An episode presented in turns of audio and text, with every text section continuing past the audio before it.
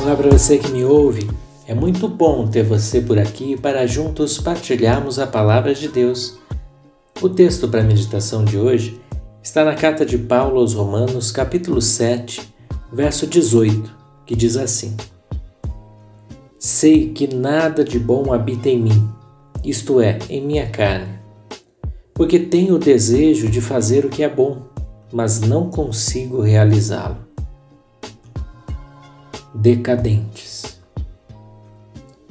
Não são poucas pessoas que eu já encontrei que se diziam quase perfeitas, que não cometiam pecados, que a sua vida era plena e tranquila.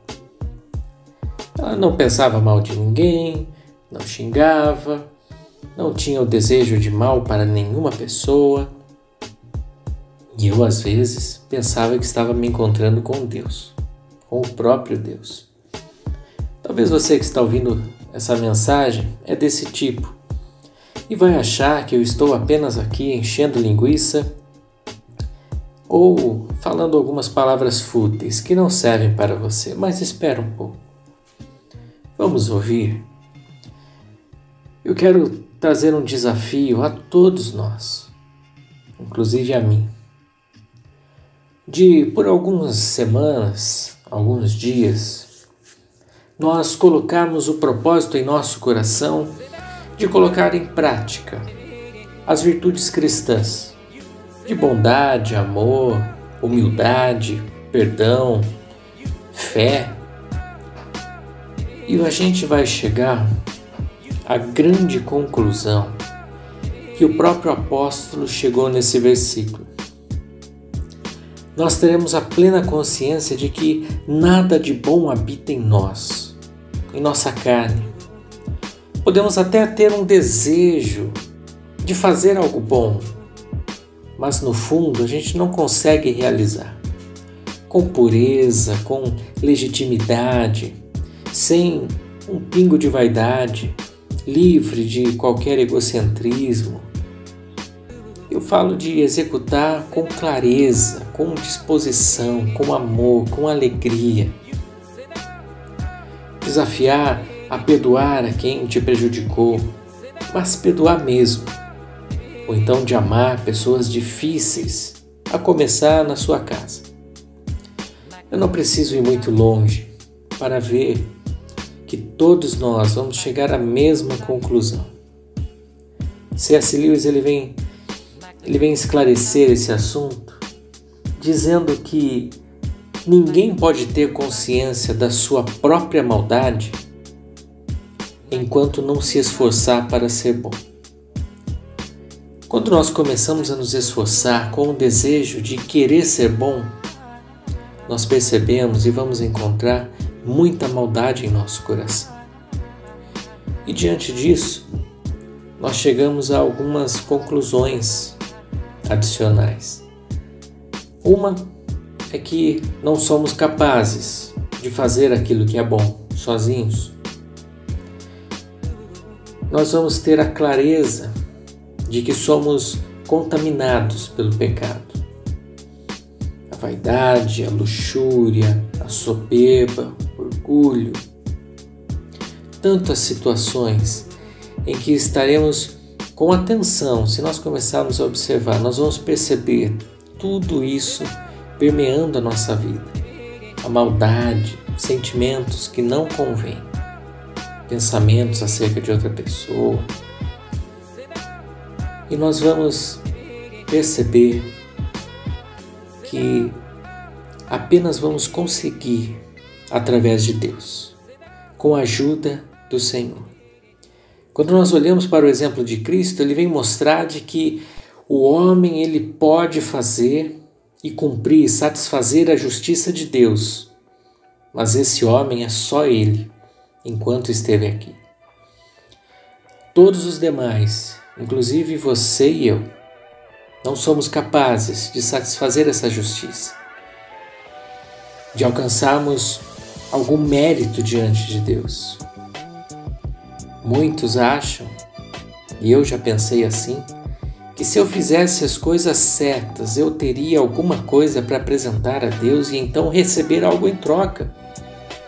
Se eu ganhasse pontos com Deus, eu poderia receber a minha bênção. Mas a palavra diz que toda a nossa justiça, a nossa própria justiça, são como trapos de imundície diante do Senhor. Ora, Alex, então o que é que eu devo fazer? A Bíblia só dá uma resposta. Em nenhum outro lugar no mundo você vai encontrar essa direção. De que apenas em Cristo, que satisfez a justiça de Deus, que cumpriu todas as suas regras, que viveu uma vida sem ceder ao pecado, apesar de ser tentado, ele não cedeu. Através dele, da fé nele, aquilo que ele fez pela fé é incutado em nossa vida.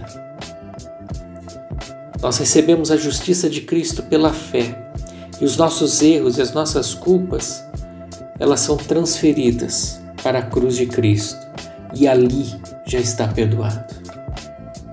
Não é algo simples, porque a palavra diz que a palavra da cruz, a mensagem da cruz é loucura para o mundo. Então, esse despertar vem de Deus, para que nós venhamos abrir os nossos olhos e possamos voltar para Ele.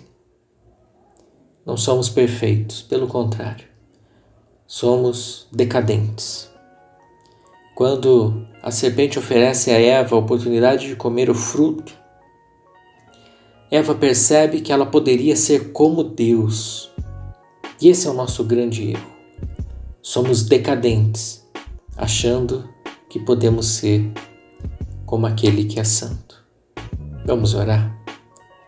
Senhor, muitas vezes somos enganados pela nossa própria consciência, nossa própria mente.